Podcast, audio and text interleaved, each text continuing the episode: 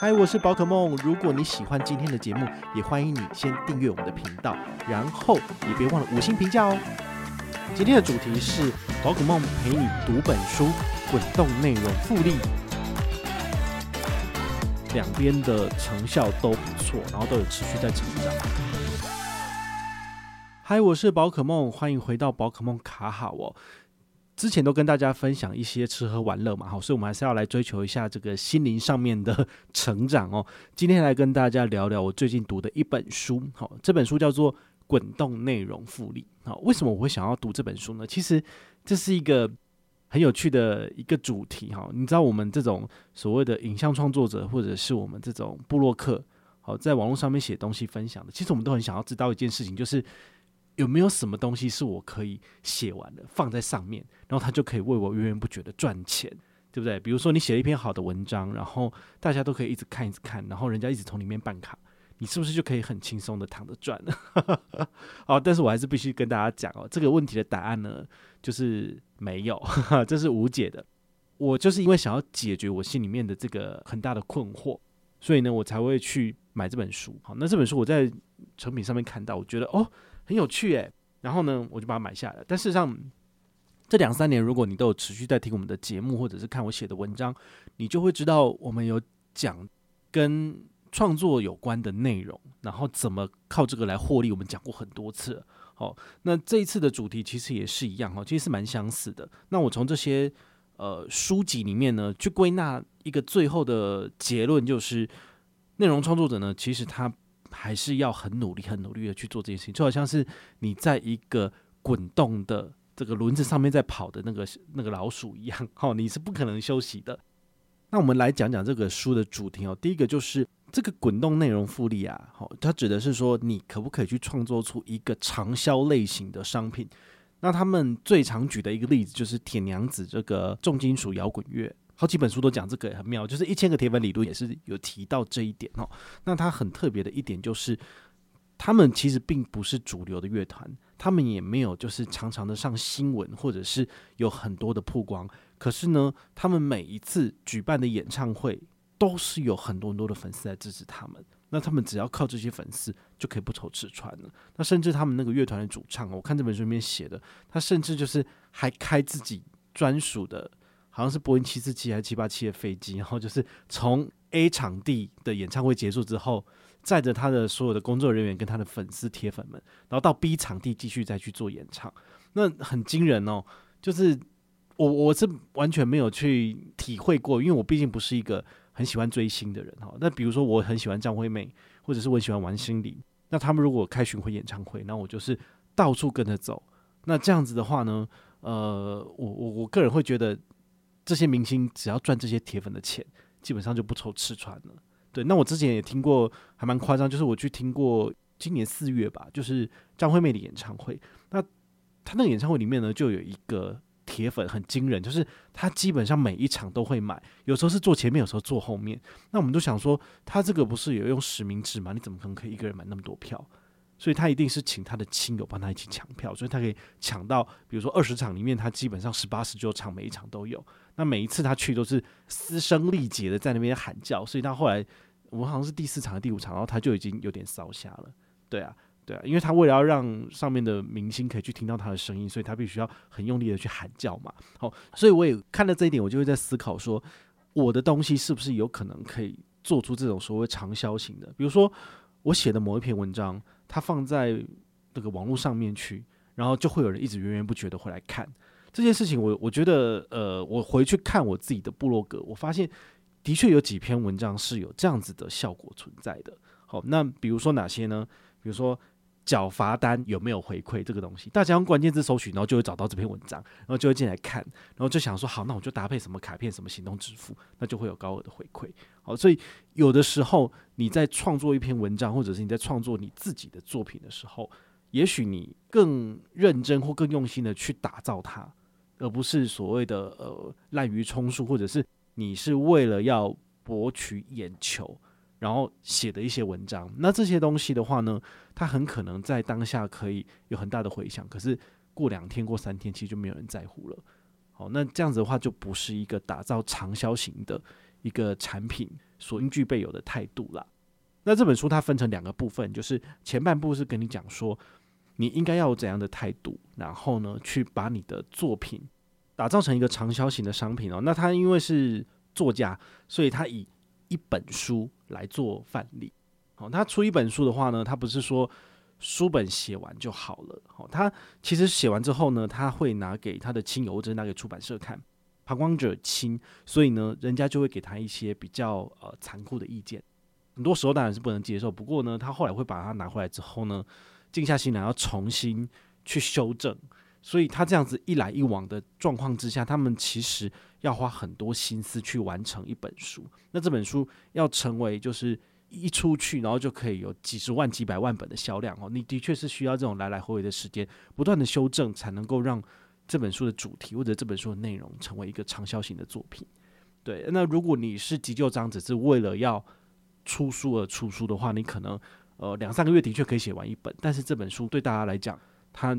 就是淹没在这一堆书海里面去了哈。所以不仅是一本书好，或者是我们布洛克的一篇文章，或者是 YouTube 的一支影片，好，你做的任何的一件事情，如果你有一个长销的思维存在，那么你去打造出来的作品，的确是有可能会有持续的这个所谓的长尾效应的东西一直进来。好，那我现在呃可以跟大家分享的一个长尾效应比较类似的感觉，就有点类似是呃，我布洛格每个月都会固定有 Google AdSense 的广告收入进来。那这个 Google AdSense 的广告收入它是怎么进来呢？就是大家如果有去看我的部落格，它里面都会塞一些 Google 就是预设放进去的广告。那有时候呢，你可能不小心点到，或者你真的有兴趣，你点了，那么它就会以每一个 click 来计价，可能是一个 click 是零点三或零点四美金。那等于是接近十块钱嘛，对不对？那累积了一个月之后，它就会持续的给我。但是大家不会只看我最新的文章，而是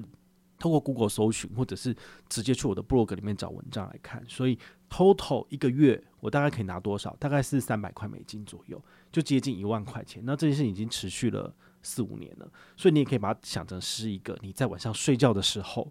有人看你的文章，那就会有固定的收入进来。好，所以它也是一个类似这种长尾效应，就是虽然不多，但是呢，它还是会有稳定、稳定、稳定的收入。那如果你努力写一些比较厉害的文章，那是不是流量就会变大？因为很多人就会有需要来看。那这样子的话呢，是不是代表大家去看那个广告的几率增加了？所以有可能大家不小心点到广告的情况之下，我的广告收益当月可能就会比较高一点。所以的确会有一个这样的情形。那另外一个就是 YouTube。YouTube 它的影片收益其实也会是呃纳入在 Google AdSense 里面，就是说如果你看我的影片，那前面都有五秒还是十秒不能够跳离的非看不可的广告嘛，那这东西其实也是会计入这个广告收益。所以如果你是持续不断的在创作影片，那不断的放出去，你的影片固定都有四五万人、四五万人看的话，那么你的广告收益每个月进来大概也是一百到两百美金，不一定好。所以我个人觉得也可以是一个。你去赚取额外收益的一个方式，哈，但是你要想想哦，如果你要成为一个 YouTuber 的话呢，你至少要有一个固定的上片频率。那么每一个礼拜如果都要一直的话呢，你是要花很多很多的时间去想。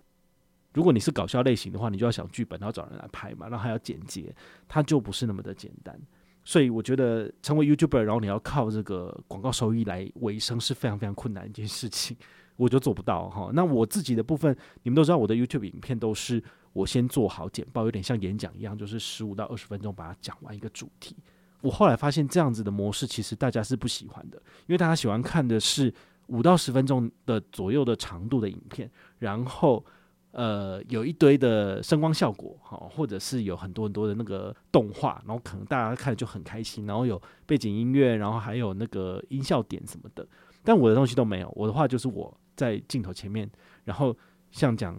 一个演讲一样，然后就是把那些简报的内容都讲完，然后十五到二十分钟。好，所以这样子的话呢，的确是没有办法变成一个主流的 YouTuber。但是呢，我觉得我做的事情是对的，就是我花很多时间去整理那些简报，每一张简报都可以帮助到大家。好，所以后来我就花了很多时间做的影片放放到 YouTube 上面去，是用讲解的方式让大家知道。那我放在 Facebook 上面的资讯呢，就是我做的那些图表。那这些图表呢，你就算你不喜欢去我的 YouTube 看影片没有关系，你看我的图表，你也可以知道我的意思。大致上的内容你大概都可以理解。好，所以用这种方式的话呢，就是两边的成效都不错，然后都有持续在成长。那这就是我自己抓到的内容创作的一个模式。所以每一个人呢，如果你想要靠网络或是靠社群来赚钱，你就必须要去找到属于你自己的一个方式哈。但是它必须是，我觉得它从来都不是一件简单的事情。好，它非常非常的困难，因为有的时候你就是抓不到，或者是说你前面已经有很多的大山，很多的各据山头的那些有名的人，所以你要从这个领域里面去就是突破有点困难。好，所以这个是。没有办法的事情，因为你必须要去找到一个你喜欢的事情，然后可能还没有多少人去做，那你才有可能成功。不然的话，我觉得这都是非常非常困难的一件事情。比如说你要讲信用卡，那你可以超越我吗？你必须要超越我才有可能有呃吃下我的这个份额，不然的话其实是蛮困难的一件事情。好，毕竟我就是如果我什么都做，我还到现在还是每天这么努力在做，那你就必须要比我更努力，你才有可能被其他人看见。这都会是一个呃，你必须要面对的问题哦。但是，它不是说不能去做到，但是你必须要孜孜酷酷、非常非常认真、非常非常努力的去做每一件事情，你才有可能就是将来会比较轻松一点。对，让我像我现在，我可能可以轻松一点去做了，但是我也会觉得说，诶，我后面好像也有很多人一直不断的在追着我，那我也不想输，所以我也很认真、很努力的在创作我的内容，对，然后让我的内容就是可以。尽量往经典的方向走。我记得好像还有一篇文章蛮有趣，就是二零二零年的时候写的，iCash Pay 跟 Open Point 的 APP，然后还有这个 Open 钱包，它们的差别是什么？好，那篇其实是厂商找我合作写的，但是那篇文章其实，在二零二零跟二零二一年，在网络上面其实是很常被搜寻到的。所以后来我发现这件事情之后，我觉得好，那我要去精进这篇文章。所以。岁末年初的时候，我都会再重新更新他的文章，然后让他的内容符合就是二零二二年最新的这个优惠资讯，我就把它更新上去。那在这种情况之下，人家在搜寻到这篇文章，它就是最新的消息。好，最新的资讯的情况之下，人家就会持续的留在这篇文章去浏览。好，那这样就会增加他在 Google 上面持续保持领先地位的这个情形。所以，像我自己现在部落格上面有接近一千六百篇文章。这一千六百篇文章，我会时常去看后台有人谁在看那一篇文章，好，这样不知道是谁啦，但是他会有一个数据是某人正在及时的浏览，所以我就去想说，好，那我这篇文章是不是有什么东西要更新的？那如果有的话呢，我就会立即从后台里面去把它更新成最新的资讯，好，所以如果你们要当布洛克的话呢，可能也需要有这样子的心态，你才能够时时保持在领先的地位啊，不然人家看到你的资讯都是旧的，那人家就不会再来的。所以你这篇文章就会慢慢的被搜寻，就是往后往后推，往后推，到最后就没人要看了。好，所以如果你要做影片，你要实时的更新，然后实时的呃想新点子，然后做出最棒的东西。那你写文章也要实时的更新，然后实时的去呃找主题，或者是要持续的把你的东西保持在最新的部分。好，所以这个都是不太简单的一件事情。那这本书的后半部呢，他讲的东西呢，其实就是。跟行销有关的哈，为什么？他其实，在前半部，他一直很认真的跟大家讲说，你的东西一定要够好、够棒，那你才能够在呃前面就一炮而红，或者是能够吸引别人的注意力，你这样才有可能成功。如果你是一个平庸的作品，那谁要帮你啊？人家看到，人家也不会想要帮你推广。好，所以他在后半部的部分，他就讲说，当你前半部你的作品都已经准备好了，你接下来要花的是。一比一的心力来推广你的作品，对，那他要推广的方式有好几种不同的，比如说你可以请名人代言，请名人背书，就比如说，呃，你写了一篇信用卡的文章，你觉得很不错，那你想要请宝可梦帮你做推荐，那如果我在我的平台帮你推荐了，是不是马上就有一堆人看到你了？对，但是你觉得你要得到我的推荐有那么简单吗？对不对？这可能有点困难，所以你的东西一定要够好，所以才会有人呃不跟你收钱的情况之下，自愿帮你分享。就是如果你是对着别人有所请求来请别人帮忙的时候，那人家可能会不理你，因为他可能会收到非常非常多这样子的邀约跟请求，那大部分谈家可能会觉得不知所措，之后就拒绝掉了。但如果你的东西已经好到他你不付他钱，那他也愿意帮你主动推广，那你就成功了。所以很多时候其实是这样，像我自己在使用这些产品，好，信用卡的产品或者是。这些信用卡提供的服务，我觉得好的，我就会做节目跟大家分享，对不对？那你说美国运通有付我钱吗？他一毛钱都没有付给我啊。但是呢，我就拿着他的卡死命的去用，我就觉得好的，我就赶快做节目分享，对不对？好，那这对美国运通来讲，这是不是就是一个天上掉下来的礼物？因为从来没有一个信用卡布洛克这样子这么持续而延长的时间，在不断的在推广他们的卡片。如果他要花这个钱找我的话，可能上百万要花了，对，但他没有花这个钱啊。所以我是单纯的真的觉得这东西好，所以我去体验过了，然后我有照片，我有影片，然后我有做节目跟大家分享，所以其实是这个样，就是口碑行销。所以嗯，你的产品如果要在网络上引起一个口碑行销般的漩涡，那你的东西一定是比较好哦。所以回到前面那个源头，就是你的东西如果不够好，真的没有人会帮你。对，它里面有提到说，其实。有一些公司，他们也是蛮敢跳的，就是，诶，比如说他很喜欢这个摇滚歌手，好，那他们的产品呢，目前还没有多少人知道，所以呢，他就是揣测这个歌手他可能喜欢的东西。那比如说他喜欢的是比较嘻哈的帽子，然后就他就在他们的产品上面印了这个歌手他自己喜欢的 logo 还是什么的，那就寄给他。那寄给他一次、两次、三次，他真的觉得好用的话呢，他可能就会带着他，就是露出或者是上节目。那他只要做了这件事情。其实他就帮你做了很大的免费宣传，所以很多时候呢，你可能要准备一些免费的试用品或者是什么东西，然后给那些 target 你目标中的那些很厉害的人物。那你其实只要这样一次或两次做几个一夜结盟，你就会成功了。好，所以这个的确是这个样子。那所以很多时候都会像我自己的经验啊，蛮有趣的，就是我比较不常去接受到免费的试用品，但是有一种东西我是会接受，那就是书本。好，那我必须讲啊，就是呃。书这个东西哈，厂商比较不会花钱去业配，比如说给你一本书，希望你写个心得，然后他给你三五万，不可能，因为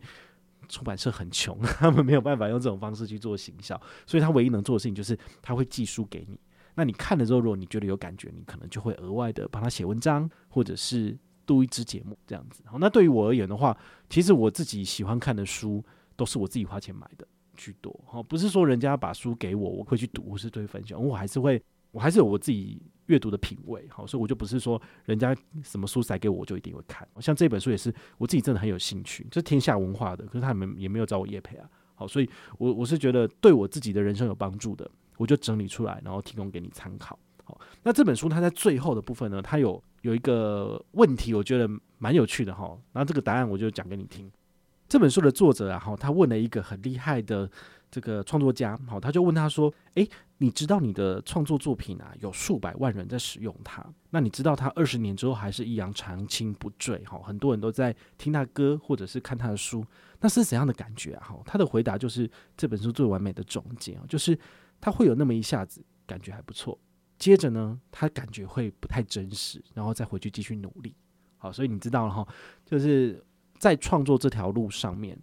没有一个永远休息的时间点。对于我来讲也是一样，就是当我发表了影片，或者是我这篇文章发表出去之后，对我来讲，它不是就终止了，我就可以不用再创作，或是不用在市场上面做 search。不是，对于我来讲，我还要持续的去看，诶，市场上又有什么不错的东西我可以分享，或者是要不要来做一个什么什么排行榜，比如说保费排行榜啊。Line Pay 刷卡排行榜啊，这个东西就是大家会需要的东西，所以呢，我就要把这个东西呢，再把它变成，比如说以整理文章的形式，就是出来，或者是做成 Podcast 节目，或者是做成一支 YouTube 影片来帮助大家。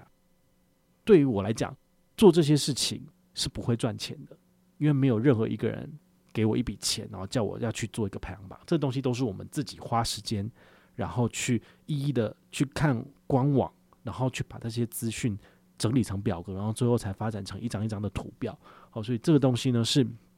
我们自己看的很爽，自得其乐。但是呢，你们看了也会有所帮助。好，所以这个就是对我来讲，就是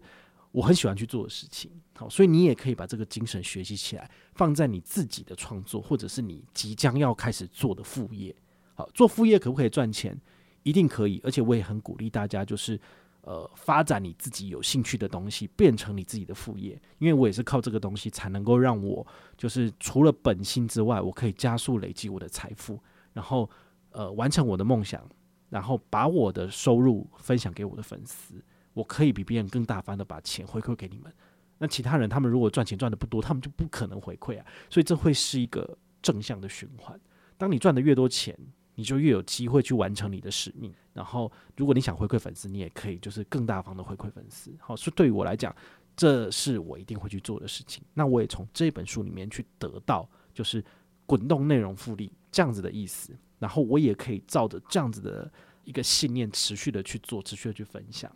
如果你觉得这件事情对你来讲是很辛苦很累的，那你可能就是不适合当一个创作者。好，你就是做一份安稳的工作也完全没有问题。好，但是呢，如果你愿意多冒一点风险，多做一件事情，那你的人生收获一定会比别人多一分。